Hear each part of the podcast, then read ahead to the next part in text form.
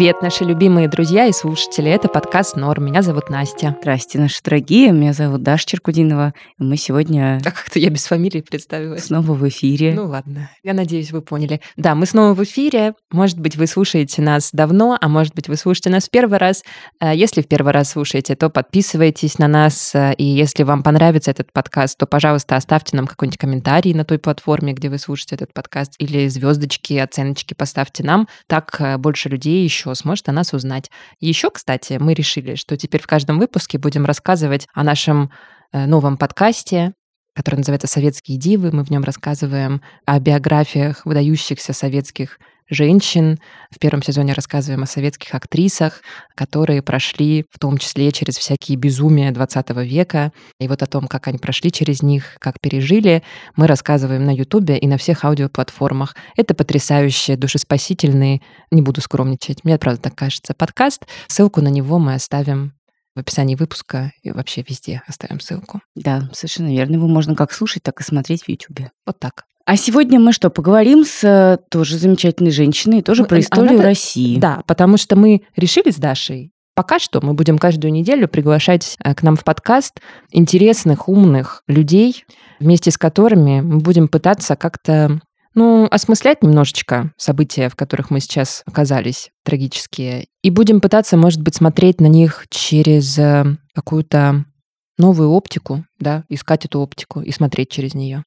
В прошлом выпуске у нас была замечательная наша любимая Тамара Эдельман, учитель истории. И сегодня, ну так вышло просто, так совпало, у нас тоже будет историк в гостях. Да, у нас будет профессор Принстонского университета Екатерина Правилова. Мы с Екатериной друг друга фоловим в Твиттере. Я подумала, как здорово, что я могу ей написать и пригласить ее в наш подкаст. И она вот придет и расскажет нам, как историю России видят э, на Западе. Потому что, мне кажется, сейчас это тоже какая-то важная тема для разговора. Мы все время видим, как какие-то люди, даже очень профессионально занимающиеся историей России, писатели, историки, люди, которые написали огромные монографии про разных исторических деятелей наших, которые сидели долго в архивах и так далее, как вот они высказывают разные мнения, и иногда это мнения, которые нам Ну да, которые нам изну- странными. изнутри, может быть, не всегда понятны, скажем Да. так, да. И как раз мы хотели вот поговорить с Екатериной об этом взгляде снаружи на то, что сейчас происходит в России, на всю российскую историю.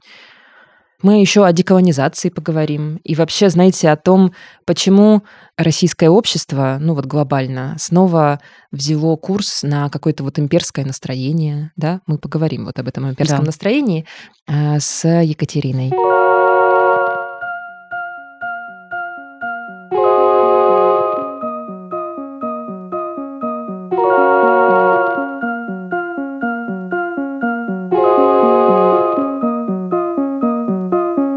Вначале мы бы хотели у вас спросить, почему вообще вы оказались там, да, и как этот путь вообще у вас прошел? Да, мне тоже задают этот вопрос часто здесь, почему я здесь оказалась. Мгм. И обычно я отвечаю, что случайно. Ну, это на самом деле так и было, потому что я не готовилась к карьере в США или вообще где-либо. Я училась в Санкт-Петербурге, я защитила там кандидатскую диссертацию, работала в Академии наук, затем я работала в Европейском университете, затем я защитила докторскую диссертацию.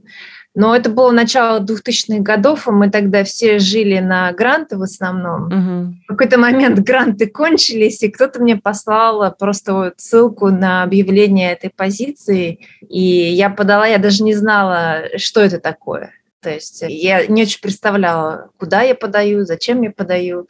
Затем меня вызвали на интервью, на э, то, что называется здесь job talk. Я приехала, прочитала лекцию, и мне предложили это место.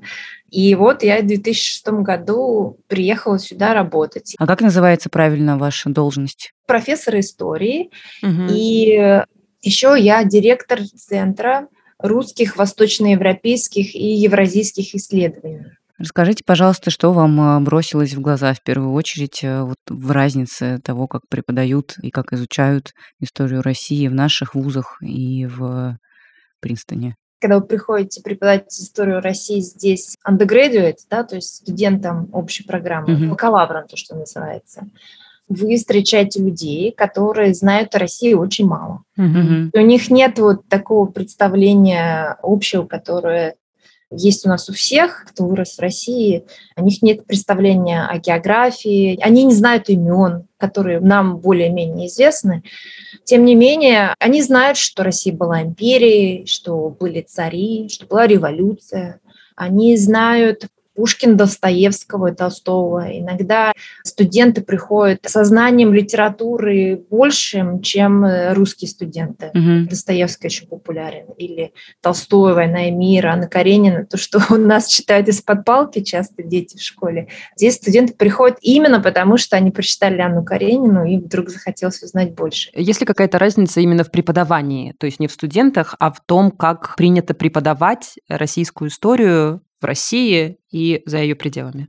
Но, видите, я училась в 90-е годы. Мгм. С тех пор уже все очень сильно изменилось. Затем я преподавала еще, правда, в Европейском университете в Санкт-Петербурге, который, конечно, был построен по модели западных университетов. Для меня это был очень хороший трамплин. Когда я приехала в Принстон, у меня уже было какое-то представление о образовании по вот этим западным, более-менее общим таким стандартам из европейского. Главная особенность, наверное, в том, что студенты делают очень много сами. То есть они должны читать. Мгм. В отличие от того, как вот мы учились, мы, грубо говоря, слушали лекции, ничего не делали весь семестр, затем прочитывали учебник, шли сдавать предметы и, в общем-то, выходили с не очень большим э, знанием. Здесь э, студенты должны читать, э, там, если занятие два раза в неделю или раз в неделю, каждому занятию есть текст. И анализировать, и писать, потому что цель э, немножко другая. Не охватить вот это все знание, не запомнить даты, когда какая война, и кто с кем воевал, какой министр был за кем. Это не так важно. А важно понять, да, важно как-то научиться критически мыслить, делать заключения, делать выводы. Ну, вот эти навыки аргументации и критического мышления, а также письма. Это то, что учат здесь все, независимо от того, какой вы предмет преподаете. То есть это историю античности или историю России. Мы все примерно занимаемся одними и теми же вещами. То есть меняется история, но не меняется суть вот этого образования. А Скажите, пожалуйста, какое вообще мнение доминирует сейчас на Западе о российской истории и о России вообще как о стране? Там особый русский путь. Ну вот все вот эти стереотипы, которые есть у нас, и вот когда мы изучаем историю России, мы довольно часто там с ними сталкиваемся, что вот там у нас всегда есть царь или там какой-то вождь, а когда его нет, и какой-то правитель помягче, то начинается черт знает что, смутное время и так далее. Вот я видела, что вы в Твиттере спорили с э, Коткиным, не с ним лично, а с интервью, которое он Ремнику давал, и говорили, что Россия может быть очень разной, и неправильно ее там сводить только к какому-то одному паттерну. Действительно, кажется, что там тоже доминируют какие-то стереотипы о нас, и они вот такие тоже не очень приятные. Ну да, это совершенно верно, что стереотипы есть, стереотипы есть в отношении каждой страны, есть бытовые стереотипы, есть стереотипы такого академического характера. Почему я спорила со своим коллегой Стивен Коткин мой коллега тоже преподает в Принстоне, просто я преподаю имперскую историю, а он советскую. Это лучший специалист по истории СССР, я не знаю, в США или вообще. Меня удивило то, что он историк с очень тонким чутьем, который всегда дает очень нюансированные оценки и никогда ничего не говорит просто так. Мгм. А вот этот аргумент о том, что Россия всегда была такая, это то, что называется здесь ленивый аргумент, такой вот упрощенный, потому что когда вы говорите «так всегда было», или есть какой-то паттерн, который повторяется, это в сущности отказ от объяснения. Мгм. Самый простой ответ. Почему так? Да потому что так всегда было. И это просто невозможность объяснить э, причинно-следственную связь. Кроме того, такой вот аргумент, он исключает возможность перемены. Стив говорит в этом интервью, что в XIX веке России был царь, и были репрессии, Россия ненавидела Запад, было подозрение в отношении к иностранцам. В XIX веке Россия не была единственной империей, да, были другие империи, были, была Британская империя, была Французская империя, была Австро-Венгерская империя, была Османская империя. И Россия была частью вот этого имперского сообщества. Угу. Более того, Россия заимствовала методы управления, в том числе репрессивные, из других империй. И если Великобритания, там, скажем, в конституционном смысле была более, используя бытовой язык, продвинутая, да, то в отношении колониального управления она была очень похожа на методы, которые Россия использовала в своих колониях. Она смотрела, как Британия, например, действует в Индии или как Франция, в Алжире, и просто использовала вот эти механизмы у себя. Угу. Затем во всем мире начался процесс деколонизации. И разные империи по-разному справились с вот этим колониальным прошлым или не справились. Да? Если мы сейчас посмотрим на то, что происходит там в дебатах в отношении британского прошлого, мы тоже можем увидеть, как до сих пор это все резонирует. Угу. В России, конечно, путь был другой немножко. Он был через революцию, через советский вот этот псевдофедеративный опыт, когда бывшие колонии были превращены в республики, им дали какие-то фиктивные права, ну и затем Советский Союз распался. Угу. Значит, если возвращаться к этому тезису, то Россия была такая в XIX веке, и мы видим как бы это то же самое, просто в другой форме, но это не объясняет на самом деле, потому что она могла пойти по пути деколонизации, и все могло случиться совершенно иначе. И в сущности вот этот тезис, как другие заметили, э, о том, что Россия – это Россия. По-английски это было сказано «Russia is being Russia». Да? Mm-hmm. Он э, воскрешает mm-hmm. риторику времен Холодной войны. Особенно там 1960-е, 70-е годы была группа историков и политологов консервативных, которые тоже задавали тот же самый вопрос, похожий вопрос, почему Советский Союз такой, почему Советский Союз – это авторитарное государство. И ответ был очень похожий, потому что, посмотрите, Россия всегда была такой. Начиная там со средних веков в России не было идеи свободы, не было идеи собственности, была всегда тяготение автократии, ну и вроде тоже это не объясняло. И дальше шел разговор о особенности русской души, которые mm-hmm либо такая, потому что православие такое, протестанство или католичество, оно способствует подавлению индивидуализма, либо потому что русские крестьяне всегда жили в общине, у них не было тоже вот это индивидуальное желание к свободе. Возникали такие объяснения. Самое смешное, пожалуй, что русских детей их матери слишком туго спеленывают, и поэтому, значит, эти практики пеленания имеют такие последствия, что дети не могут не только против своих родителей, но против системы они не могут восстать. Да? Вот это такая идея политической культуры, которая вот этих самых ранних практик определяет бытие э, общества и государства, идея очень простая, и не то чтобы простая, она упрощающая. Потому что в сущности, что такое это вот русская душа? Ее нельзя померить, да, ее нельзя посчитать. Ее нельзя проанализировать. Если мы пытаемся ответить на вопрос, когда мы говорим «это русская душа», это значит точка. Дальше не может быть развития никакого объяснения. Это конец. Приговор какой-то, да, как будто. Да, такой эпистемологический тупик, да. Почему? Вот потому что. Потому что это русские. Или потому что Россия – это Россия. И дальше никакого объяснения вы можете придумать.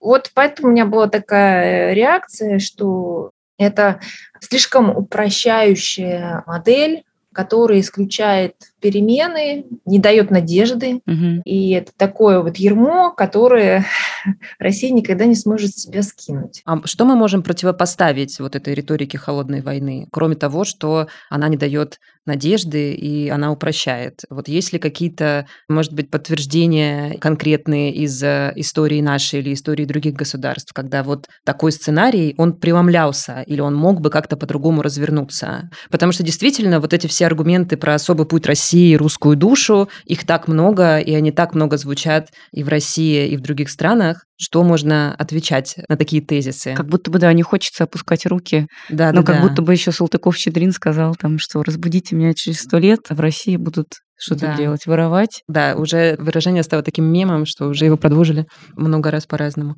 В общем, что здесь можно ответить на это? Напрасно думать, что Россия – это единственный пример страны, которая имеет такую особую судьбу. Вот, например, в Германии существовало представление такого зондервек, особый путь Германии. Это была попытка объяснить, ну, почему Германия пришла к нацизму. Mm-hmm. И историки пытались найти вроде, ну как вот, вот Германия в 19 веке, вроде все так же, как в Англии и во Франции. Да? И вдруг, на тебе, что же тут не так? Где и в какой момент все пошло под откос? И один из главных аргументов в этом объяснении было то, что Германия, например, не смогла вырастить себе среднего класса то есть вот этой буржуазии, которая является носителем либеральных ценностей, идеи индивидуализма. И поэтому вот э, когда в 30-х годах появилась эта нацистская идея, привелась, да, и э, появление вот этой политической идеологии стало возможным. Но затем другие историки задали вопрос, окей, если в Германии был неправильный средний класс, а где был правильный? Угу. Казалось, что среднего класса правильного нет да? что и во Франции он был не такой, как в Англии, а еще в другой стране тоже не такой.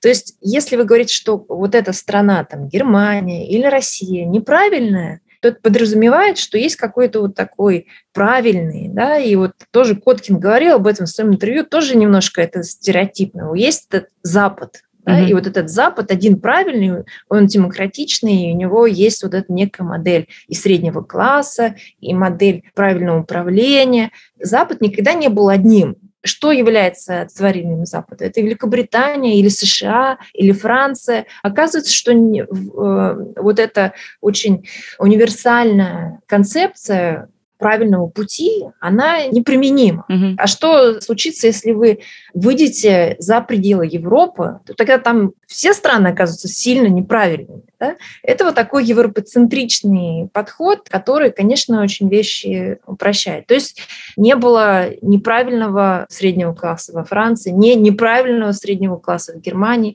То есть вы можете анализировать, например, как там средний класс развивался в Германии, или по аналогии в историографии России тоже был такой спор, был ли в России средний класс, может, его вообще никогда не было. И поэтому мы получили социалистическую революцию, а февральская революция, либеральный режим не выжил. Или не было гражданского общества. Вот еще одна дискуссия, было ли в России в 19 веке гражданское общество. Можно говорить о нюансах, но вот так ставить печать на том, что вот есть у России вот особый путь, угу. это просто совершенно не помогает э, ничего решить. Такое ощущение, что как бы вот эти тезисы про особый путь, они такие достаточно удобные всегда для государства, и особенно для государства, тяготеющего к тирании, скажем так.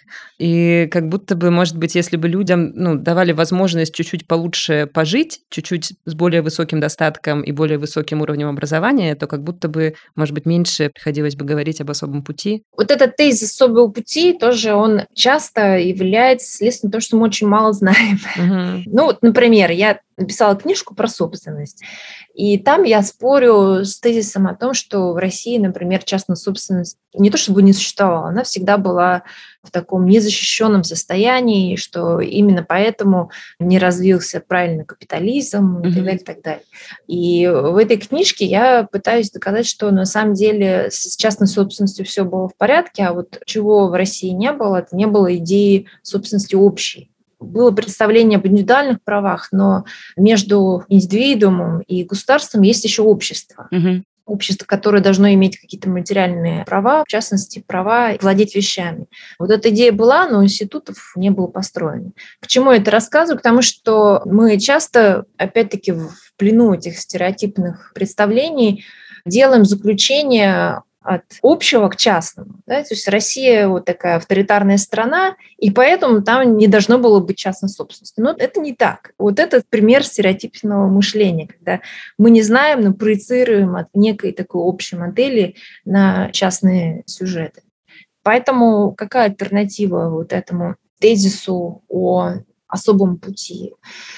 Это исследование институтов, исследование культуры, практик. Не культуры в смысле вот там какой-то даже ментальности, а именно культуры на уровне каких-то практик, например, знаю, практика предпринимательства или практики владения вещами или практики экономические, там, социальные, культурные. Когда мы занимаемся вот этим исследованием этих нюансов, оказывается, что картина совершенно другая. И это объясняет вещи, да, это объясняет, нежели просто дает вот такое стереотипное заключение. Вот как будто бы 20 век был не очень-то благосклонен к частной собственности людей, которые живут на территории России. И как будто бы сейчас какие-то фантомные боли я, например, вот испытываю, как мне говорили мои родители всю жизнь, что государство все у тебя отберет. Да, и вот оно, правда, И вот оно что-то как-то действительно, оп, да, как будто бы цап-царап какой-то да. происходит. То, о чем я говорила, это была история до революции, да, то есть дореволюционная имперская система собственности, в которой был довольно сильный частный и государственный, а не было промежуточного такого общественного и публичного пространства. Затем частной собственности было покончено, да, были какие-то ошметки даны людям в виде там, личной и персональной собственности. Но ваши родители правы в том, что здесь главная причина – это вот переразвитие государства. Угу. Государство, которое действительно объемлет все. И то, что общество было слабым, точнее, не то, чтобы оно было слабым, а не имело больших прав. Это не потому, что индивидуумы имели больше прав, а потому что государство поглощало все. Вот эта идея, которая в XIX веке существовала и продолжила существовать в XX веке, что общество не может существовать отдельно государства, что государство это и есть общество. Угу. Вот это то, что действительно мы можем сказать, не употребляя стереотипную логику, но мы можем сказать, что это такая устойчивая модель, что ли, да, или устойчивая идея, устойчивая практика отношений между государством и обществом. Ведь mm-hmm. в сущности революция 17 года, она сильно государственные практики управления не поменяла. Об этом многие историки пишут, что вот такой старый режим в своих каких-то главных чертах, он сохранился. И он сохранился не только потому, что многие люди продолжили работать, служить э, сначала при царе, а затем при комиссарах, но и потому, что традиционная вот эта вся идея, она не могла переизобрести другое демократическое государство. То есть государство в своих общих чертах сохранило вот эту идеологию. Ну и получается, что и после перестройки и распада Союза у нас не произошла никакая трансформация, хотя были какие-то трепыхания и попытки. И вообще кажется, что, в принципе, вот в истории 20 века государство как будто бы нас всех воспринимает как раз вот как свою собственность и все наше имущество как свои ресурсы а не наоборот. И читаю много в соцсетях или там где-то каких-то заметок в англоязычных разных в прессе и так далее. Вообще вижу, что говорят какие-то официальные лица в Европе и в Америке, и часто слышу вот это там типа «россияне, давайте там соберитесь и сделайте что-нибудь». И мне каждый раз так странно, потому что, ну, как бы у вас же нет опыта жизни в России. Как вы можете об этом рассуждать и как вы можете говорить, что россияне сделали недостаточно? Это вообще интересный да, вопрос, потому что ну, мы очень много сейчас тут э, в России сталкиваемся вот с мнениями извне. Ну, понятно, что есть такие мнения от украинцев, которые ну, испытывают много боли насчет того, что мы как бы недостаточно в России реагируем да, на действия Путина. И при этом как будто бы вот сегодня буквально утром я читала тоже колонку писателя Литова, Джонатан Литова, который написал колонку тоже там про то, что вот вы в России столько лет закрывали глаза на ваш кровавый режим, и вот что вы получили, вам как бы вот это все нужно собраться. То есть как будто бы есть действительно вот этот какой-то запрос от внешних государств, вопрос, вернее, да, к российскому обществу, а почему оно допустило все это, и почему вот все, что происходит, происходит, и общество закрывало на это глаза. Это иллюзия. Нам как бы кажется, что есть такой вопрос к российскому обществу извне, в других государствах. Или он действительно есть? Вот что вы видите как профессор истории в Принстоне и вообще вот в академическом кругу вращающийся? Конечно, есть такой вопрос. Угу. Чаще всего я слышу его со стороны украинских коллег. И это непонимание, почему с 2014 года мы молчали и не видели этого все. Ну, честно говоря, многие не видели да, и не знали. Есть такой вопрос, а есть такое ожидание, что сейчас русские очередь за вами, что мы сделали все, мы вам дали Украине оружие, оказываем дипломатическую поддержку, но есть вот некий тупик, есть какой-то, не то что тупик, есть предел, угу. который мы не можем перейти по определенным причинам, потому что мы не хотим эскалировать внешнеполитическую ситуацию. И тогда единственный способ – это перемены внутри России. То есть Это такой немножко тупиковый тоже сюжет, потому что речь идет о том, что война может кончиться только тогда, когда поменяется режим. Угу. Я согласна с тем, что этот вопрос нужно задавать. Мы организовывали специально для этого такую Zoom-дискуссию с э, журналистами и социологом Григорием Юдиным, с Тихоном Дитко, Екатериной Катриканской, где мы обсуждали, почему действительно русские не выходят на улицу. Но это вопрос, если мы его обсуждаем не как вот с точки зрения, кто виноват, mm-hmm. то есть этот вопрос вины, мне кажется, совершенно неуместен а вопрос почему, то есть почему там по каким-то политическим, социальным и другим причинам этого не происходит. И что препятствует? Ну и ответ понять, да, что есть репрессивный аппарат, и каждый человек делает этот выбор, и нельзя навязывать. Здесь люди не очень понимают, может быть, э, степень э, репрессии в России. А с другой стороны, ну, есть пропаганда, которая препятствует проникновению информации о том, что происходит в русское общество. Да? То есть я, так же, как и все остальные, стала думать, что же мы пропустили да, за mm-hmm. последние вот это несколько лет, с 2014 года. И вдруг э, я увидела, ну, так же, как все, вот этот э, такой как бы план, да, который касался не только вот этих каких-то геополитических движений, там, скажем, аннексии Крыма, или аннексия вот этих восточных областей Европы, но также то, что происходило внутри России. Это касалось, конечно, и совершенно очевидных вещей, как э, уничтожение оппозиции, кого-то выдавили из страны, кого-то посадили. Это касается пропаганды, но еще один момент, это в таком на более общем уровне. Мне кажется, что вот эта сама идея правды, да, правды в таком в общем смысле, она была настолько искажена, и это было сделано намеренно и очень методично. Вот сейчас мы, когда обсуждаем пропаганду, мы задаем вопрос, почему люди не знают ответ? Mm-hmm. Потому что они не хотят знать, они не хотят сделать вот этот шаг узнавания. Почему так происходит? Потому что в течение вот этих многих лет идея правды, которая насаждалась, она предполагала не то, что правда, это то, что вы узнаете в пути анализа, сомнения, оценки доказательств, а правда это что сказано и на чем согласились. Угу. Да? И мне вспоминается сюжет, может быть, совершенно здесь не, не относящийся к этой истории. Ну, например, когда несколько лет назад Мединский, тогда министр культуры, поднял шум по поводу публикации на сайте архива ГАРФ документов о подвиге героев Панфиловцев, да, да, да. которые как бы ставили под сомнение вот эту легенду о подвиге героев Панфиловцев во время Второй мировой войны. Угу. Какой поднялся шум со стороны вот этих и Министерства культуры, и разнообразных патриотических кругов, смысл которых был в том, что как вы смеете, значит, посягать не то, что там на память, а вот на этот установившийся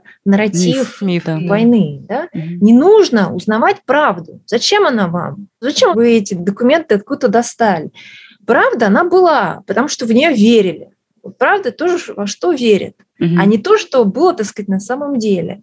И в течение многих лет, да, вот это наше общество, оно привыкло думать согласии вот с этой концепцией правды. Это правда, это то, что вам сказали, о чем и то, насчет чего все согласны. И как э, историк имперский, я могу сказать, что действительно здесь тоже мы видим какое-то повторение. Вот, например, был такой министр образования Сергей Уваров, граф угу. Вот это самодержавие, православная народность. Да-да-да. И когда он уже был довольно э, пожилой, и уже после своей отставки, в 1700 1952 году, кажется, он написал такую брошюру или эссе о исторической достоверности, где он критиковал всяких историков, которые лезут в архив зачем-то, достают какие-то вот эти новые летописи подвергают их критическому анализу. И он отвечал на это, что остановитесь, это не нужно. Правда, вот это вот именно так, как затем сказал Мединский, это то, что дано, и то, вокруг чего существует этот э, консенсус. Консенсус может существовать, естественно, насильным образом, когда вы цензурируете все остальное. И в нынешней ситуации, что нас больше всего шокирует, вот это пассивность общества не в смысле то, что они не выходят, а в смысле, что они не хотят узнать правду, да, то есть они не хотят сделать вот этот шаг такой эпистемологический, в смысле узнавания, угу. потому что им страшно, им не хочется, им дали правду, и они согласны. Вот это то, что волнует. А когда они узнают, я верю, что люди пойдут. Ну вот лично у меня по-человечески еще появилось много вопросов к себе такого характера, как вот, ну вот вы вспомнили эту историю с Мединским и панфиловцами, и действительно последние годы нашей жизни в России были наполнены вот такими казусами какими-то, да, да, которые время от времени всплывали в новостях, там что-то Мединский такое абсурдное сказал. Я помню, что мы всегда к этому относились, ну, немножко, конечно, это выглядело ужасно, но при этом ну, как будто бы мы не чувствовали в этом опасности как будто какой-то, бы мы да? Немножко, да, к этому всегда... Вот это немножко мимизировалось всегда, как да. бы, да? А теперь вдруг оказалось так, что мы проснулись в стране, в которой вот этот абсурд, он вдруг взял и победил. То есть он как будто бы взял и вот накрыл нас всех, наступил на нас. И оказалось, что то, что мы не воспринимали это достаточно всерьез, это, видимо, наша ошибка, над которой теперь как-то стоит подумать. Да, я согласна. И ведь э, как бы в продолжении вот этой мысли об исторической правде, это же не случайно, что у Путина такая обсессия с переписыванием истории Украины. Да? То есть вот эта его статья, по-моему, прошлого июня, да. это такая попытка переписать все заново. Да? Вот это обращение к этой идее о том, что это одна нация, да, а не две разных нации, и попытка вот выдумать вот эти исторические аргументы.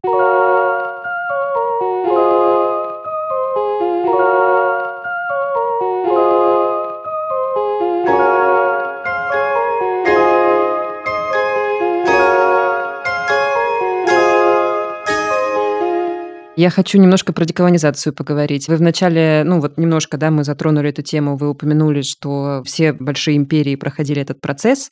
Кажется, что в России этот процесс пошел очень болезненно и тяжело. Кажется, что мы опять стали идеологически держать курс вот на это имперское сознание, какую-то имперскую идеологию. Россия большая, России нужны соседние территории и так далее. Кажется, что могли быть какие-то другие совсем сценарии. Вот вопрос мой, наверное, если сформулировать его вот так э, короче, заключается в том, какие сценарии деколонизации могли быть, почему мы по ним сейчас не идем, почему мы продолжаем двигаться вот в этом имперском поезде, и почему так много людей при этом это поддерживает. То есть как бы что нам мешает двигаться по-другому? Интересно, я не уверена, что я могу полностью ответить на ну, этот вопрос. Хотя бы частично. Здесь я больше даже как э, обыватель и наблюдатель, нежели угу. как специалист, потому что, конечно, я никогда не изучала ни практики, ни, политику деколонизации. Но мне кажется, вы правы в том, что действительно вот эта работа не была проделана. И недавно буквально мне вспомнил, что в 2003 году Чебайс носился с идеей либеральной империи. Угу. Мы тогда как-то все тогда посмеялись. Идея была, естественно, не его, потому что в это же время тут в США некоторые носились с идеями такой либеральной империи США. Я прошу прощения, а что такое либеральная империя? Что это включает в себя? Будто оксюмарон какой-то, да? На самом деле, если, так сказать, копать глубже, то идея либеральной империи – это идея начала 20 века. Да, то есть, например, такой Петр Струва был мыслитель, так же, как многие другие либералы, и не только либералы, смысл состоял в том, чтобы исправить Российскую империю, которая была сильно нелиберальной империей, да, о том, что все вот эти национальности, регионы и нации должны иметь некую свою вот эту самость и автономию, но тем не менее существовать под таким зонтиком вот этой расслабленной, децентрализованной империи. Ну, Конечно, это был такой очень утопичный проект, проект превращения в России тогда централизованной автократической империи в нечто немножко получше. Угу. И одно дело, когда вы это говорите в контексте там, до 17 года, а другое дело, когда Советский Союз уже развалился, и вы вдруг говорите, а давайте мы построим либеральную империю, то есть как бы восстанавливая то, что распалось. И идея, может быть, там казалась очень такой невинной, потому что Чубайс говорил, что, конечно, мы не хотим перекраивать границы. Это такое некое экономическое пространство, куда будет входить, э, например, там, Украина, Казахстан. Это сфера российского экономического влияния. То есть mm-hmm. мы будем туда распространяться с бизнесом и mm-hmm. так далее. Но то, как она была сформулирована, даже вот факта вот этого озвучивания идеи империи, конечно, он на самом деле шокирующий, потому что мы должны были двигаться в противоположном направлении, да, не, не возвращаясь э, к империи и не пытаясь восстанавливать ее даже вот в таких вот псевдоформах. Дело в том, что Экономика – это вещь не невинная. Всегда за экономическим проникновением идет в какой-то степени и политическое проникновение. Тогда, по-моему, эта идея как-то так э, ушла в песок, но она очень символична, потому что даже либералы не отделывались о представление о том, что Россия как такой некий центр, как Солнце, вокруг которого вот эти планетки там как-то существуют, да, бывшие mm-hmm. наши колонии или республики. Ведь идея империи, главная ее суть, состоит в том, что есть центр и периферия. Есть главная нация, а есть э, все остальные.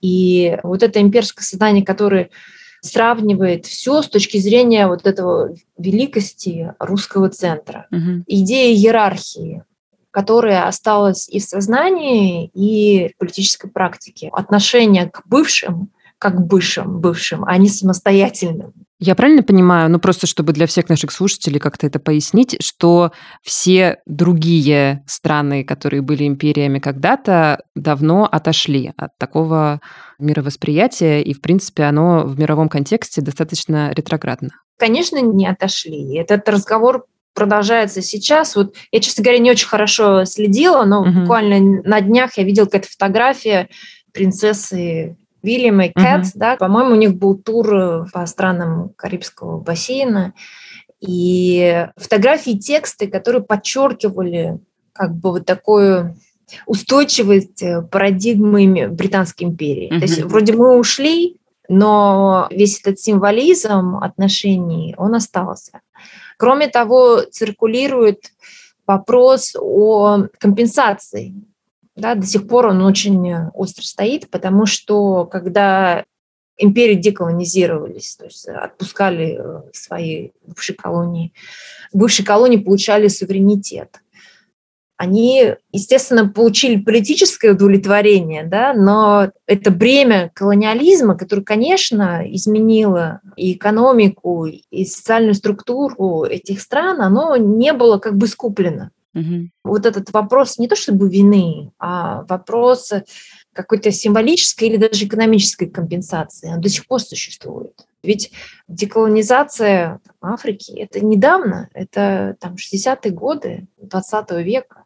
То есть вот этот шлейф колоний, он продолжал существовать очень долго. И опять-таки я не очень хорошо знаю эту тему, но то, что произошло после деколонизации, то есть вот эта волна там насилия и политических проблем, это было тоже последствия этой колониальной власти. Угу. Так что этот путь, он нелегкий для всех, и для России, и для других империй. Несмотря на то, что вы преподаете имперский период России, я так понимаю, что вы не очень любите его и вообще идею империи как таковую. Я не могу любить или не любить. Соглашаемся ли мы с тем, что империя это скорее прошлое или нет? Конечно, империя должна была остаться в прошлом. Угу. Одна из вещей, которая меня шокирует, то, насколько архаично это выглядит. Угу. Да. Как будто это вот там какой-то действительно 19 век, потому что очень похоже похожие слова. И, по-моему, с военной точки зрения это какая-то совершенно архаичная война, где гибнут генералы на полях сражений.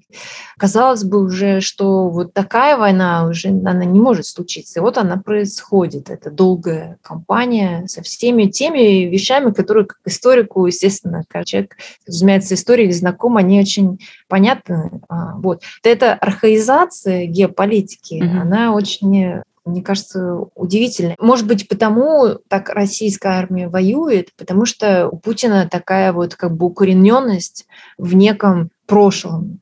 Я не знаю, насколько это, может быть, совершенно дикий тезис, но мне кажется, что это тоже проекция, что ему хотелось, чтобы это была такая вот именно война наземная, со всеми этими генералами, сражениями и так далее сравнение, например, возникало с русско-турецкой войной 1977-1978 года. Mm-hmm. Ну, конечно, ситуация была другая, там была вот этот э, еще религиозный аспект, но риторика «мы защитим своих». Mm-hmm. И вот эта война, она разрушила годы созидательной работы ну, в сфере экономики после великих реформ.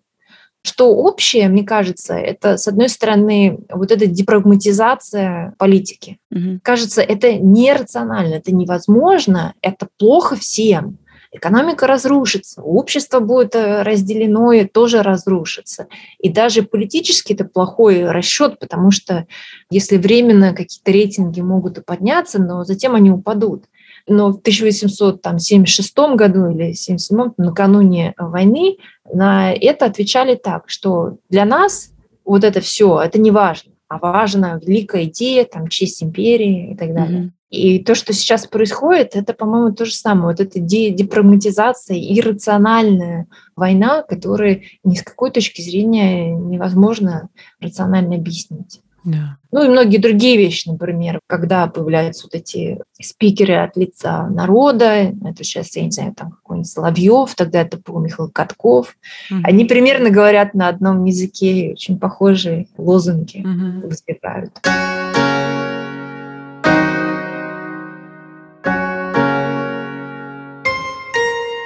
Скажите, пожалуйста, а что у вас чаще всего спрашивают студенты, когда вы им рассказываете об истории России? В смысле, вот что они не понимают? Какие вопросы, может быть, какие темы у них вызывают вот наибольшее непонимание? Что им труднее всего понять про историю России? Сейчас у меня есть студент в курсе по революционной России. Совершенно прекрасный молодой человек, который читал «Было и думы» Герцена. Он все время задается вопросом, откуда вот у этой дворянской интеллигенции такая любовь к народу, крестьянству. Потому что они выросли вот в такой элитарной среде, они дворяне. Почему вот эти девушки, которые были тоже дочери генералов и так далее, почему они отказывались от это все от какой-то абстрактной любви к народу, которого они даже не знали. То есть они не знали, кто такие крестьяне, тем не менее, вот они одевали на себя вот эти крестьянские одежды и шли, то, что вот хождение в народ. Он мне постоянно задает этот вопрос в разных э, вариациях. Сейчас мы уже дошли до 17 года, тем не менее, она по-разному его переформулирует и все время пытается понять это. Мне кажется, это очень интересно, то, что вот именно это засело в его голове. Хотя сейчас кажется, что вот эти все хождения в народ и даже, в общем-то, вот это поклонение крестьянам Толстого, например, то какая-то экзотизация в этом видится довольно сильная, и, в общем, проблематичного можно тоже, наверное, много увидеть в этом. Абсолютно вы правы. Экзотизация и представление о крестьянах как каких-то детях, угу. да, которых мы должны спасти. Но очень мудрых при этом да, какой-то да. вот этой особой народной мудростью. Это такая идеализация, с одной стороны, крестьянства, а с другой стороны, инфантилизация этих крестьян. Угу. Да? То есть мы их должны спасти, потому что сами не, могут, они там живут в этой своей бедности, нищете и тьме, и мы должны прийти и их научить. Да? То есть вот такое отношение, патерналистское отношение к народу, с добрыми намерениями, но в то же время и с нисхождением. То есть не видели в народе индивидуумах э, и людей, которые, то, что называется, мы обладают agency. А мне кажется, сейчас вот э, наши власти тоже так к нам относятся. Такие, а что вы там собирались решать? Что кто вообще? Вы кто такие?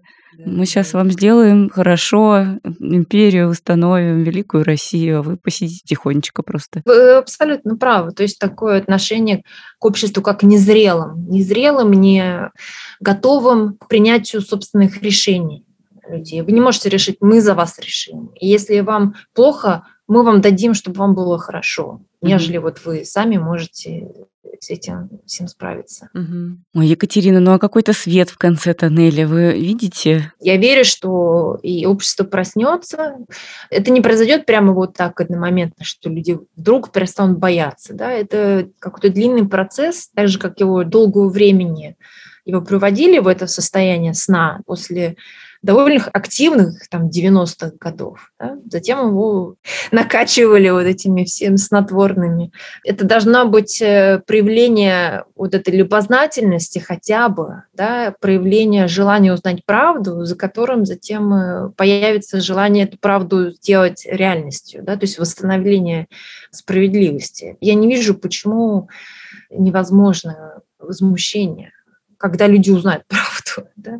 Это очень наивно. Это даже я не верю себе, что я говорю такими словами, потому что они очень, может быть, эмоциональны, нежели аналитичные, но я совершенно не разделяю такого обреченного отношения, что Россия была всегда такой и такой будет. А вы считаете, что первично народное возмущение или некие в начале перемены в верхушке, в элитах и там вот какие-то перестановки? Ну, то есть что здесь должно быть первично? И я не знаю, и я не думаю, что кто-то знает об этом. Mm-hmm. То есть, естественно, мы рассматриваем два варианта. Это переворот, кудета, то, что называется, и массовое возмущение. Может случиться два, да, и то, и другое. Ну вот с точки зрения исторической перспективы, что как бы более органично, простите за такой термин, для России? Ну и, понимаете, не, нет ничего органичного. Извините, это тоже все обусловлено обстоятельствами. Октябрьская революция, что это был? Государственный переворот или социальная революция? Ну, я говорила о том, что февральская революция была социальная революция, когда просто вот низы восстали и вот эту слабую власть они спихнули. Что касается октября 17 года, тут расхождение. Одни историки говорят, ну нет, это был государственный переворот, просто пришла кучка большевиков и захватила власть.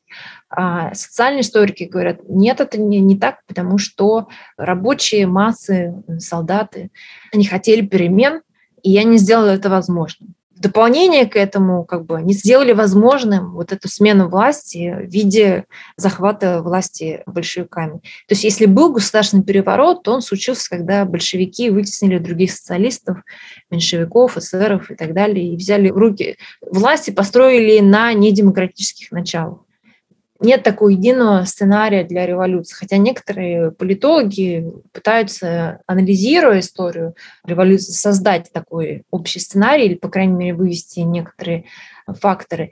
Но, как правило, эти факторы или такие объяснения того, что случается, когда революция уже началась, как разворачиваются вот эти действия, насколько устойчив будет режим, но объяснение о том, как революция начинается, Конечно, их тоже очень много, но я не думаю, что здесь вот какой-то сценарий существует, который даст нам точный ответ, э, что будет первым.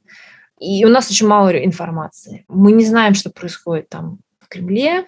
Мы ловим какие-то косвенные доказательства, кто там пропал с экранов. Мы даже не знаем на самом деле, что происходит в обществе, что люди думают, потому что есть э, статистика кремлевская, которая показывает какую-то невероятную поддержку. Ну да, искаженное все. И вот это незнание о реальной ситуации, конечно, оно делает всякое прогнозирование немножко таким гадательным. Мне кажется, что сейчас мы видим какую-то попытку старого мира захватить контроль над новым миром и вернуть его обратно куда-то вот в какие-то архаичные, как вы говорите, к архаичной геополитике 19-го, там, начала 20 века.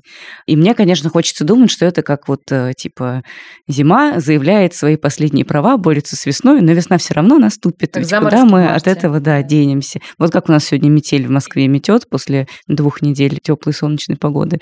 Но ведь на самом деле, кажется, в истории бывают такие моменты и периоды, когда как раз очень серьезно откатывается вся геополитика, вообще весь мир откатывается назад, и там наступают после античности средние века надолго, когда все из демократического общества вдруг скатывается куда-то неизвестно куда, теряются все документы, пропадают библиотеки. Как вы считаете, что у нас впереди? Победа э, нового мира или торжество старого? Как происходят перемены? Это тоже очень интересный вопрос, который я не думаю, что я тоже вот здесь вот в состоянии ответить его правильно или как-то даже вразумительно, но когда приходит что-то новое или старое, это не полностью смена всего, mm-hmm. да, это некое наслоение. Вот один историк, Альфред Трибер, он потребил такую метафору как бы геологического среза. Если вы посмотрите на общество, то вы увидите, как каждая там, реформа или что-то, она создает новую слой, угу. не уничтожая старого.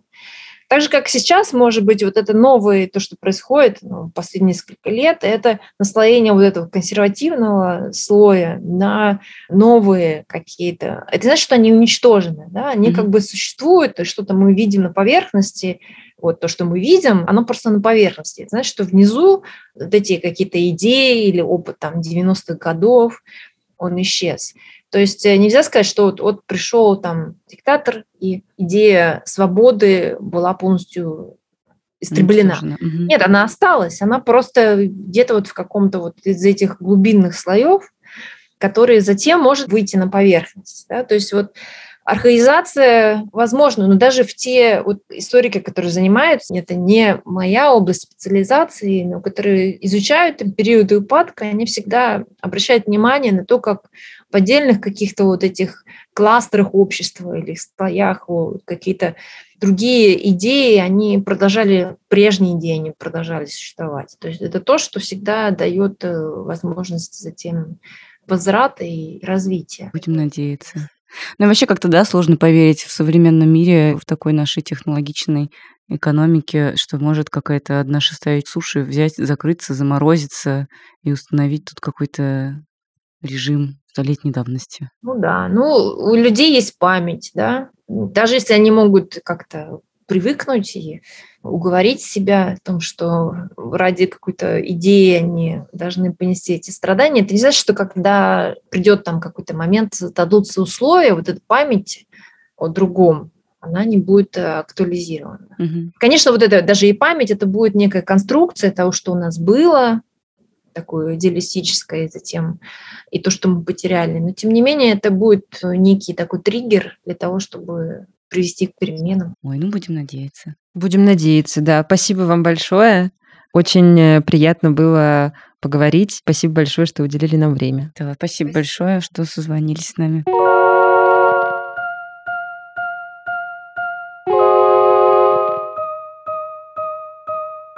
Это был подкаст «Норм». Выходим каждую пятницу, чтобы поддерживать вас и себя тоже поддерживать, и как-то переживать вместе эти события. Да, надеюсь, что помогаем как-то.